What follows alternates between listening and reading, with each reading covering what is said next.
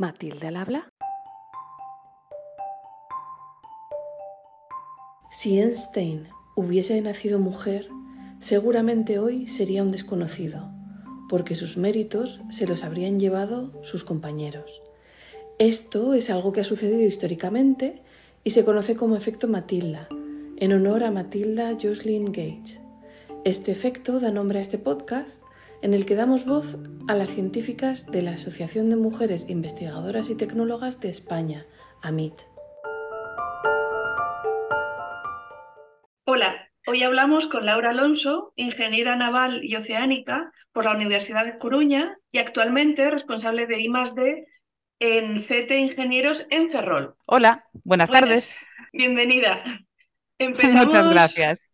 Empezamos con que nos cuentes un poco eh, cómo has llegado hasta este puesto que tienes ahora, tu trayectoria profesional. Encantada. Pues la verdad es que es una historia que, que podría ser bastante larga porque me viene desde pequeñita siempre me atrajo muchísimo la ciencia, las mates, no sé, incluso la arquitectura, todo eso, pero en especial me gustaban las máquinas y siempre supe que, vamos, que, yo quería ser científica. En su momento decidí cursar un, un, bachillerato tecnológico y al final me decidí por la ingeniería naval. Terminada la carrera, fui becaria primero en un astillero de reparaciones en Santander, y después fui becaria en un astillero que hay aquí enfrente de Ferrol, que ahora mismo se dedica a la eólica marina. Y ahí pude participar en el primer proyecto de eólica marina flotante a escala comercial del mundo. Y de ahí ya pasé a una empresa en la que conocí la disciplina del apoyo logístico integrado. Y bueno, así un poquito en resumen, es una disciplina que abarca desde la concepción de cualquier unidad, ya sea un barco, un tanque, eh, hasta el propio desguace de, de esa unidad.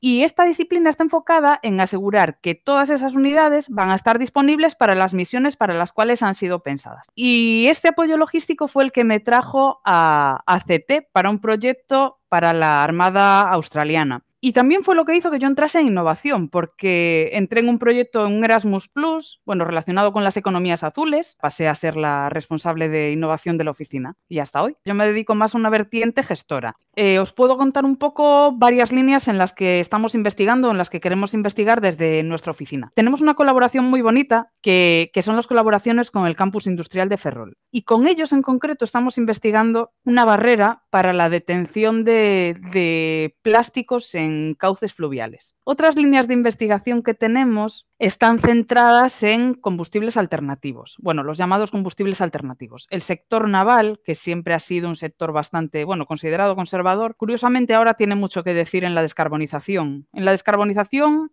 en general, del transporte en particular, porque el 95% de los bienes de consumo se transportan por vía marítima. Aún así, tenemos que recordar que los barcos, si bien contaminan mucho, son el medio de transporte que menos contamina por tonelada transportada. Pero bueno, con toda esta serie de nuevos combustibles que pueden ir saliendo y que se están investigando, también tenemos bastante que decir ahí. ¿Estos combustibles cuáles pueden ser? Bueno, pues por supuesto el hidrógeno, tanto comprimido como licuado, eh, metanol verde, eh, biometano, otros combustibles sintéticos. Y bueno, esa es otra de las líneas que, que sí que estamos intentando explorar. Con sí. esto eh, te quería preguntar, ¿qué pasa con placas solares? Se puede mover un buque con placas ¿Sí? solares y luego lo otro, se puede poner un, un molino a rastras que, que, también le dé la energía. Sí hay, sí hay proyectos de barquitos, embarcaciones más chiquitas, sobre todo para bien para competiciones o bien para bueno, competiciones casi de muestra, de, de investigación, que sí que consiguen moverse con placas solares. Después, a escala industrial sí que se ha probado eh, la instalación de placas solares, por ejemplo, en los barcos que transportan coches, porque tienen una cubierta muy, muy grande vacía y entonces dices, bueno, pues voy a aprovechar. ¿Qué se consigue con todo ese montón de placas solares? Pues que tú realmente solo llegas a cubrir, que no es desdeñable, un 8% de tu consumo de electricidad. Claro, tú esas placas solares no, no puedes emplearlas realmente para ayudar a la propulsión. Sí puedes subsanar una parte de, tu consumo eléctrico, que tampoco es menor, porque tú tienes un montón de, de, bodegas y cubiertas donde llevas coches, en el momento que los mueves, pues tienes que tener una ventilación muy importante, tienes que tener una iluminación muy importante, pero también es cierto que ahora mismo los barcos cuando están en puerto casi siempre se intenta que estén conectados a una red terrestre para que no eh, haya emisiones de carácter local. Y por otro lado, para la generación de energía, cuando tú estás navegando, sueles aprovechar de algún modo la misma energía que tú empleas para la propulsión. Es decir, al mismo tiempo que tú generas tu energía para moverte, vas generando tu energía para electricidad. Y en el caso del agua caliente ya no es que la generes, es que vas a aprovechar seguramente los gases de exhaustación para calentar el agua que tú necesitas. Entonces, sí, en un barco está todo bastante ya aprovechadito como para que ese 8% de las placas solares puedan aportarte algo. En el caso del viento, hay ver varios sistemas. Eh, hay algunos eh, barcos ahora mismo que bien llevan velas de succión, que, son con velas, pero en realidad tienen forma o sección de, ala de avión. Después ah, hay otro sistema que son una especie de cometas, que tú cuando estás en alta mar, esa es la limitación, solamente cuando estás en alta mar puedes largar una cometa bastante alta y también te ayuda a ahorrar bastante combustible. Y después hay otro sistema que son los rotores Flettner, que son unos, unos rotores cilíndricos. Esos rotores giran y consiguen también generar energía y disminuir el consumo. Sí que hay, hay algún otro proyecto, pero yo creo que no está hecho realidad todavía de instalar, pues no sé, una especie de mini eólicos, pero de eje vertical en las cubiertas de algunos barcos. ¿Qué pasa? Que ahí ya empiezas a entorpecerte a ti mismo con la carga, con el movimiento de las escotillas que tapan las bodegas donde va la carga, eh, son elementos que también tienes que mover, entonces, bueno, tienes que buscar ahí el punto de equilibrio entre que molestes y que generes, y que generes energía. Te puedo preguntar otra cosa con esto eh, sobre el hidrógeno, porque me imagino que lo tendrían que cargar los, los barcos en tierra, o sea, sería repostar también hidrógeno, no, no, podrían, no hay una forma de producirlo con el agua del mar, me imagino, es muy caro. Sí, hay manera de producirlo. De hecho, hemos estado en, la, en fases iniciales de algunos proyectos para generar hidrógeno verde en el mar. Eh, qué es de... hidrógeno verde, porque no todo el mundo sabe qué es hidrógeno verde. Sí, sí, sí, sí, por supuesto. Claro, para que el hidrógeno se considere verde tiene que haber sido generado sin emisiones. Existen varios tipos de hidrógeno. Está el hidrógeno blanco, que es el que se encuentra en la naturaleza, bueno, naturalmente presente, valga la redundancia. Está el hidrógeno rosa, que proviene de nucleares. Después nos encontramos con el hidrógeno turquesa, que tiene algo ahí de hidrocarburos, aunque tenga menos. Después está el marrón o el negro, que lo produces a partir de carbón o fuel. Y después está el verde, que tienes que generarlo sin emisiones. Sí que hay algunas ideas de generación de hidrógeno verde a partir de agua de mar por electrólisis. Incluso hay algún proyecto que intenta generar eh, en, ese mismo, en esa misma plataforma eh, amoníaco por, también a partir de renovables. Y, bueno, pues pueden ser plataformas que pueden combinar aerogeneradores con placas solares o bueno, o con lo que se te ocurra, pero en el mar.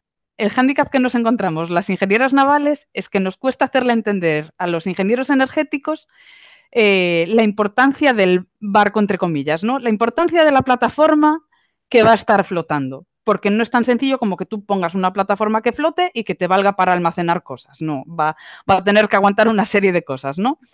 Eh, por otro lado, no existe reglamentación al respecto de cómo tienen que ser las estructuras que almacenen eh, ese hidrógeno. Además, tienes que estar pensando si lo vas a almacenar en forma licuada, para lo cual vas a tener que llegar casi al cero absoluto, a menos 253 grados Celsius. Si lo quieres almacenar de manera comprimida, vas a poder almacenar realmente poco en términos de, de transporte marítimo. La cantidad que tú puedes almacenar de manera comprimida no te llega para mover un barco con las necesidades que tiene un barco, ¿no? Te llega para moverlo unas horas. Y después, otro hándicap muy grande que hay en todo esto es eh, la reglamentación de los espacios marítimos. Es decir, tú no puedes, a día de hoy, por ejemplo, en España, no puedes poner un, una granja eólica marina en nuestra plataforma oceánica y eso afecta también a si quieres poner una plataforma flotante con un aerogenerador para generar hidrógeno verde. ¿Puedes explicar por qué no se puede poner una plataforma flotante en aguas españolas? Esto depende de los planes de organización del espacio marítimo. Hay dos vertientes. Por un lado está la vertiente mm, burocrática, si queremos llamarla así, por otro lado está la vertiente técnica. En cuanto a la vertiente técnica, que es la que yo conozco un poco mejor, eh, la plataforma oceánica, por, ejemplo en Galicia, es muy pequeñita en comparación con otras zonas como puede ser el Mar del Norte. Si el Mar del Norte, con todo lo bravo que es, tiene una, una profundidad media de unos 40 metros, En la ría de Vigo, por poner un ejemplo, la profundidad máxima pues, son 60 metros, es decir, en la zona central de la ría, ¿no? Y es un, es un agua protegida. En, en las costas gallegas, la plataforma oceánica, que es así como menos profunda, realmente muy pronto pasa a ser muy profunda. Entonces, a lo mejor a, a, pocos kilómetros de la costa tú te encuentras con 2.000 metros de profundidad. Eso ya hace que sea imposible poner a esas distancias aerogeneradores fijados al lecho marino. Entonces ya tendrías que pasar directamente a poner eólica flotante. La eólica flotante a día de hoy, bueno, sí, ya hay unos cuantos proyectos, pero tampoco está muy claro cuál va a ser la plataforma flotante eh, ganadora o, que mejores resultados dé, etcétera. Eso, eso yo creo que ha venido retrasando bastante la cosa. Después está la parte burocrática o los conflictos de intereses. Volviendo al caso de Galicia, aquí hay mucha pesca, y seguimos tratando de saber si efectivamente la instalación de plataformas eh, eólicas marinas interfiere con la pesca. Bueno, seguramente con la ruta que va a seguir el barco sí que interfiera, pero ya más allá de eso, vibraciones, ruidos, si tú vas a poner una subestación, tú al final, aunque no sea durante la operación, durante el montaje del parque sí que vas a estar molestando. Vas a estar radiando ruido, vas a estar pues picando en el suelo, vas a estar eh, largando cables, eh, cadenas y de todo. Entonces, bueno, sí que hay, hay, hay un conflicto de intereses que, que yo creo que estaría bien estudiar bien antes de meternos a, hacer nada, sobre todo porque, pues eso, volviendo a la parte técnica, es muy difícil con nuestra plataforma oceánica tan pequeñita. ¿Y, y qué pasa con lo de las mareas? Porque también tengo entendido que hay uh -huh. proyectos que sacan energía de mareas. Sí, eh, por ejemplo, eh, hay zonas en Francia y en otros países en los cuales se aprovecha la energía de las mareas. Sí, Perdona, no, que un, un buque eso no lo, o sea, lo puedes hacer en tierra, no en un buque. Eh, claro, tienes que estar, eh, bueno, sí, la de las mareas sí, tiene que ser, eh, bueno, entre la tierra y el mar. En la desembocadura de una ría, en un estuario, tiene que ser una construcción así.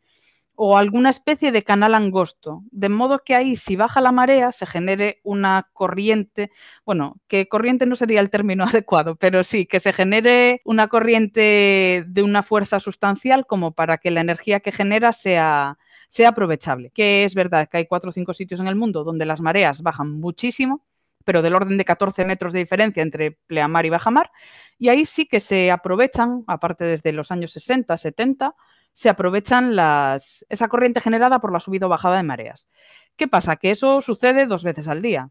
Entonces tampoco parece que vaya a ser la mejor de las soluciones. Hay casos en los que se puede aprovechar parte de esa energía que tú generas cuando, cuando desagua para volver a llenar de agua y volver a vaciar, ¿no? Como, como en los embalses. Parece que no tiramos mucho por, por ahí. Incluso en la zona atlántica de Galicia, que sí se nota la bajada y la subida de las mareas, parece que no es aprovechable del todo. Después está otra cosa parecida, que es el, aprovechamiento de las corrientes. Y bueno, esas corrientes puede ser por subida y bajada de mareas o por cualquier otra cosa. Hay zonas donde se están probando en las Islas Orcadas en Escocia, se están probando diferentes sistemas para ese aprovechamiento de esas corrientes. Pero sí que son corrientes muy rápidas realmente. Y hay sistemas diferentes, desde cosas que parecen como una turbina que tú que tú hundes en el fondo marino y las aspas en vez de ir hacia afuera van, o sea, concéntricas hacia adentro, hasta cosas que son como un aerogenerador dado la vuelta. Y bueno, ahí sí que se va probando. No hay nada tampoco muy claro. Casi todo, todo lo que está hecho está en fase de pruebas, porque bueno, pues alguna de las que se probó la corriente era tan fuerte que la rompió, pues vuelvo a empezar, nuevos materiales, nueva configuración, etcétera. Entonces tampoco, tampoco está muy, muy desarrollado. ¿Qué pasa con el cambio climático y el cambio de corrientes? Eso, aparte de generación de energía, o sea, ¿cómo afecta a mover un barco que llevaba una ruta que, se, que, que les ayudaba a las corrientes, ¿no? Y ahora igual ya no le ayuda a una corriente antigua. Una de las cosas que pasan con respecto a las velocidades, bueno, aquí también influye el precio del petróleo, es que para algunas rutas eh, se ha visto que, bueno, sí, puedo tardar un par de horas más, pero es que me ahorro un mogollón de combustible. Entonces voy a ir un poquito más lento porque todo lo que me voy a ahorrar en emisiones, bueno, y en combustible, que al final son costes, eh, me compensa, me compensa mucho. Por otro lado, otra cosa que ha afectado eh, ha sido el tratamiento de las aguas de lastre que eso sí que ha llevado. Bueno, las aguas de lastre, las aguas de lastre son, claro, tú a lo mejor estás navegando con un barco lleno y va hundido hasta una determinada profundidad. De repente descarga toda su carga en un puerto y se queda vacío. Entonces flota más, ¿no? O sea, se hunde menos. Bueno, pues a lo mejor se hunde tan poco que la hélice queda fuera del agua o que a lo mejor, pues yo qué sé, mm, pierde estabilidad o, bueno, mil cosas. Entonces, tú puedes llenar determinados tanques del barco con agua y ese barco se va a hundir. Entonces, eso es el agua de lastre. ¿Qué pasa? Que tú te vas de China a Sudamérica con ese agua y tú al final, cuando vayas a cargar tu barco otra vez en Sudamérica, vas a soltar el agua que tú te traías de China. ¿Qué pasa ahí? Que tú vas a estar soltando una serie de especies que no hay en Sudamérica, que seguramente no tengan depredador natural, etcétera. Bueno, tú estás contaminando. A raíz de eso, ha habido muchos problemas, sigue habiendo muchos problemas. Por ejemplo, en el río Ebro está lleno de, de mejillón cebra que vino precisamente en las aguas de lastre de, los barcos y se decidió que ese agua tenía que empezar a tratarse. Se puede tratar pues, con luz ultravioleta que mate todo lo que hay ahí, con unos filtros especiales, etc. A día de hoy, la, legislación sobre el tratamiento de esas aguas de lastre es muy restrictiva. De hecho, desde CT hemos trabajado en muchísimas obras para a barcos existentes instalarles los filtros necesarios para cumplir con esa normativa, para dejar de transportar especies invasoras de un lado, de un lado para otro. Pero por el camino nos encontramos con, vamos, con mil inventos, que si voy cogiendo y soltando agua al mismo tiempo, que si yo le echo ultravioleta, que si yo lo radio. Y después, en, en cuanto a las emisiones a la atmósfera, también cada vez la legislación es más restrictiva, o bien podemos pasar a usar combustibles que no tengan emisiones o que las tengan muy inferiores, o bien lavar los gases de exhaustación, pues como un catalizador de un coche. ¿no? A la salida de las chimeneas de, los barcos puedes instalar un sistema de lavado de gases que efectivamente lo que hace es darle una ducha todas las partículas y, de, y NOx, SOX, partículas, bueno, las de 2,5, etcétera, se quedan ahí almacenadas. Y todo eso de SOX y 2,5. vale, óxidos de azufre y óxidos de nitrógeno. Y las partículas 2,5. Y las partículas. Eh, eh, pues no sé, hay las de 2,5, las de 10, estas que siempre salen. bueno, son súper perjudiciales para la salud. Por eso es una de las cosas que se miden en los medidores de calidad de aire de las ciudades, por ejemplo.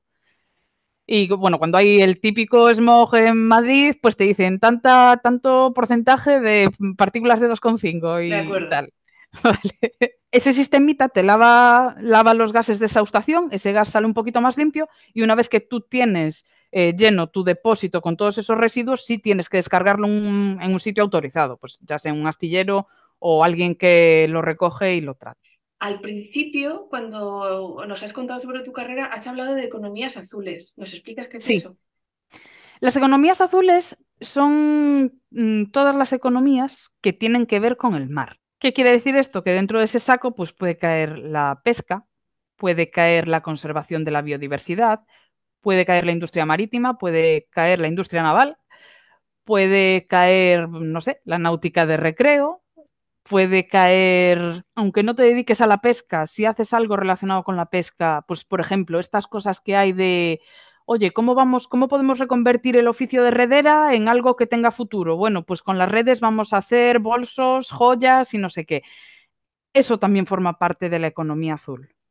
Entonces, claro, todas las variantes que tú te puedas imaginar, incluso la eólica marina, o bueno, no solo la eólica marina, las renovables marinas, entran dentro de las economías azules. Te quiero preguntar también por tu faceta de divulgadora, porque tienes un blog que se llama Va de Barcos y haces un montón de divulgación sobre ingeniería naval y sobre todo de mujeres dentro de tu oficio. Sí, el blog es de, es de un compañero, Juan Oliveira, y hace unos años él quería escribir sobre, sobre una mujer, la mujer que diseñó el primer programa de diseño naval asistido por ordenador que fue Ray Montag, que además es que era una mujer negra, o sea, tenía todo en contra y fue la, fue la primera, la primera que consiguió diseñar, pues, pues eso, los programas que usamos hoy en día, que hasta entonces el diseño de barquitos se hacía todo a mano. ¿De qué, estabas hablando? De los años 50. de, bueno, realmente ese programa creo que debió salir sobre inicios de los 70 del siglo pasado. Y bueno, eso, Juan quería escribir sobre esta mujer y me dijo, oye, ¿por qué no escribes tú? O sea, una ingeniera naval escribiendo sobre, sobre una mujer que ayudó al diseño naval. Y ahí me lancé y me gustó tanto la experiencia que a partir de ahí empecé a escribir en el blog una vez al mes. Otra de las mujeres de las que hablé precisamente diseñó un sistema de lavado de gases de, exhaustación, pero para los trenes, ya, pues no sé, en el siglo XIX en Nueva York, o sea, una, pasada. Y a partir de ahí fueron surgiendo cosas. Primero me hicieron una entrevista en, el programa de radio El FAR y a partir de ahí me ofrecieron hacer una, una sección de 15 minutitos en su programa una vez al mes. Fui llevando un poco también las mujeres que salían en el blog, iban saliendo en la radio. ¿Quieres contarnos algo más para terminar? Eh, sí me gustaría mm, daros las gracias por, contar conmigo, por, poder hablar de, un sector que todavía sigue muy masculinizado. Sí que tengo una reflexión que me gustaría compartir. siempre, estamos animando a las chicas a que se metan en ciencia y realmente yo creo que tenemos que empezar también a pedir a nuestros compañeros que hagan un poquito más amigable nuestro sector, o sea, nuestro entorno científico, porque al final eh, las chicas nos seguimos enfrentando a, una serie de comportamientos muy arraigados y que, se, bueno, que se ven como naturales y a los que no, a los que no deberíamos tener que enfrentarnos. Y, seguramente si este mundo no fuese tan agresivo, porque voy a hacer aquí la distinción, en el ámbito marino de conservación de la biodiversidad es un ámbito mucho más agradable que el sector naval. El sector naval sigue estando tremendamente masculinizado y te sientes mucho más en tu lugar en el marino que en el naval. Y a mí eso me da mucha pena, porque a mí no me gustaría, no me gusta sentir que, no pertenezco a mi sector o que preferiría, no sé, que me siento más a gusto en otro. La verdad que me da pena. Entonces, bueno, sí que animo a los compañeros a que nos lo hagan un poquito más agradable. Pues muchísimas gracias. Terminamos con esta reflexión el programa. Dejaré su información en la cajita y muchas gracias, Laura. Vale, gracias a ti, Violeta. Hasta aquí el episodio de hoy. Si quieres saber más, visita la página del episodio y también la página de la asociación amit-es.org. Adiós.